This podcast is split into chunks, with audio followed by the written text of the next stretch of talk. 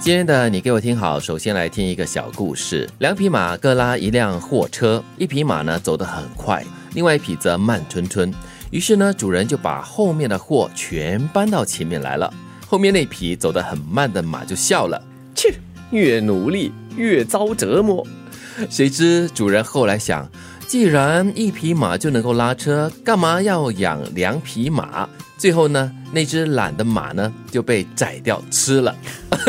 好可怜哦，好可怜的德明哦。 你要吃我吗？这么多骨头，随意。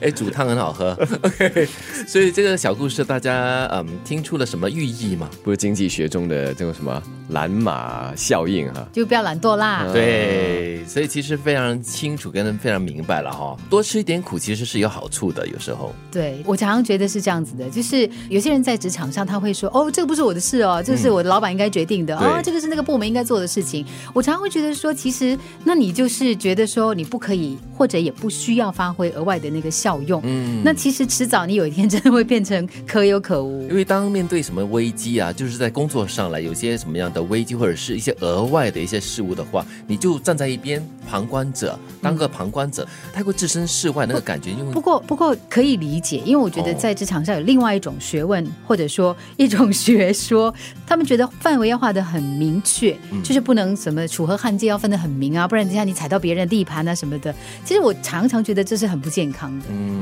我是觉得各尽其责。那么，如果是在同一个团队里面的话，肯定要互相帮忙的。但是呢，如果是在不同的团队里面，你可以提供建议或看法，但是最终还是要落在那个团队他们自己做的决定和自己要执行的任务。但是呢，呃，这个故事的这个马哦是蓝马嘞，嗯那万一这只是真的是一只老马呢？它是能力上真的是没有办法去应付那个工作量的话，那怎么那办？那就是马夫啊，或者是这个主人的决定了，然后自己来判断了嘛。就是如果是一个聪明的一个主人，他可能就会知道什么叫识途老马。啊，他可以从不同的角度来看它的价值。其实我觉得现在很多的地方，他们的职场的文化改变了，就是以前可能人家会说，哦，到了一定的年纪啊，你老了，你就不中用啦。但是现在我发现有很多的企业的老板是很有智慧的，他会觉得说，哎、老臣子留着是有用的。然后在新加坡，我们也有那种就是重新雇佣嘛，啊对其实它原理是一样的，当然就是确保这些年长的朋友他可以保住工作，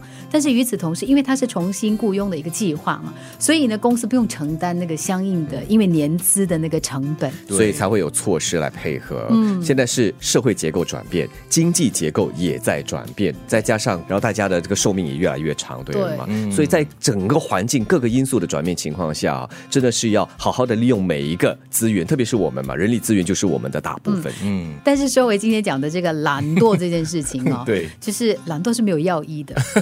我觉得懒惰真的是没有药医的。但是要有自觉啦。 哦他没要有自懒知惰的之明哦人。是不会有自觉的，他们受到什么样的一些呃打击了过后呢，才会自觉 哈、哦，才会醒啊过来，才会醒。过来了。就被吃掉了， 来不及了。 嗯，所以在这个时候啊，就作为主人了，我觉得了，也要有这个起着鞭策或者是带领的作用，不然的话，我要这个主人来干嘛？对不对？就好像一个团队里面嘛，有领导，那么有这个团队团员来支援。所以如果团员真的是懒惰的话，还有的救的话，还有希望的话，那领导就鞭策一下啦，鞭一下他，或者是用各式各样的方式来让他积极主动起来嘛。如果再不行的话，那就真的把他宰了吃了。 但是当从这个故事哈、哦，我又很担心那只走得很快的马，或者是很勤劳的马，嗯然后如果它负担太重，然后不断的劳碌的话嗯呢，也会累坏身体啊，对不对？所以要他要适时的停下来，呃，喘一下。所以它的主人不可以鞭它。所以，所以那个主人也是很 重要，就是刚才啊德明所说的，主人会要察言观色呀，不是要知道这个他那 那只马要体虽然恤啊，体恤它呀。可是职场就有这个嘛，说能者多劳，你很行啊，你很快啊，那就你劳多做死一你点啊。所以这个主人不好咯，这个主管就不好了，对不所以对？自己，我觉得回到自己那个对心态很重要。是你就算是一个就是呃效率非常高的人，你如果能够懂得给自己就是抓那个平衡是 OK 的。啊有有一些人是不行，有些人可能觉得说呃，比如说做商场的，嗯他可能要赚很多很多的钱，他就拼命的赚，拼命的赚啊，是要少做这个，我少赚很多一鼓钱。作气，对，所以什么结都果要可能就让自己呢过劳了。对。所以在这个故事里面的这三个角色啊，这两匹马还有这个主人啊，每个人都要扮演他们各自的角色。各但是司关键其还是不要懒惰了，是懒惰会被吃 掉。对。让人觉得你可有可无，你被踢走的日子就不远了。